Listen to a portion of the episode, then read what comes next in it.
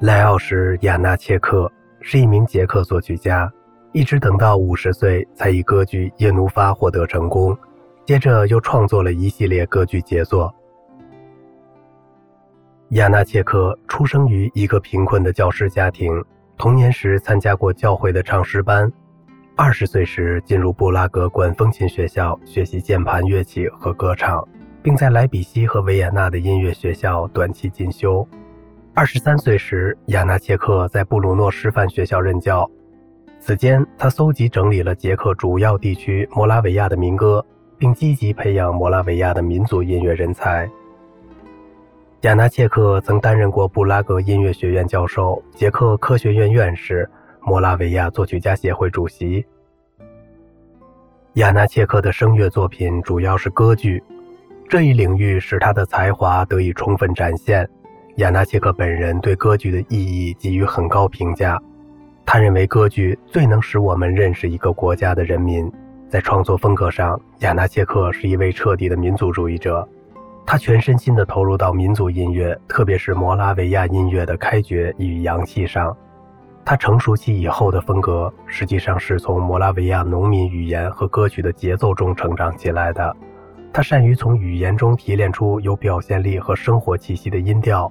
从而形成一种以语言音调为基础的新颖独特的声乐风格。换句话说，亚纳切克是一位把语言当作音乐的作曲家，同时。亚纳切克是捷克第一位用散文体而不是诗歌创作歌剧的作曲家，这些都构成了亚纳切克最基本、最鲜明的创作特征。他是第一位从日常绘画中重现音乐图式的人，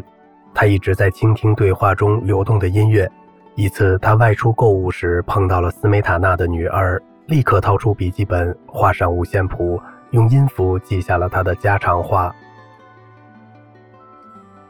哪怕彩排的时候，他还在不停修改马克罗普洛斯案件的乐谱，直到指挥大发雷霆，朝他吼道：“别再改了！”亚纳谢克默默地离开。演出当晚，歌剧进行到一半时，大提琴首席和指挥交换了一个惊讶的表情，因为他们发现自己在演奏从未见过的音乐。很显然，亚纳切克在彩排之后进入了图书室。偷偷为大提琴加了一段新的独奏。七十多岁以后，这位作曲家写了两部最受欢迎的乐曲：一九二六年的小交响曲，灵感来自一支在布拉格公园演奏的铜管乐队；一九二七年，他又写了格里高利弥撒。最后一部歌剧《死屋》，在他一九二八年过世时才基本完成。就此结束了像海顿和威尔第那样大器晚成、多产而才华横溢的一生。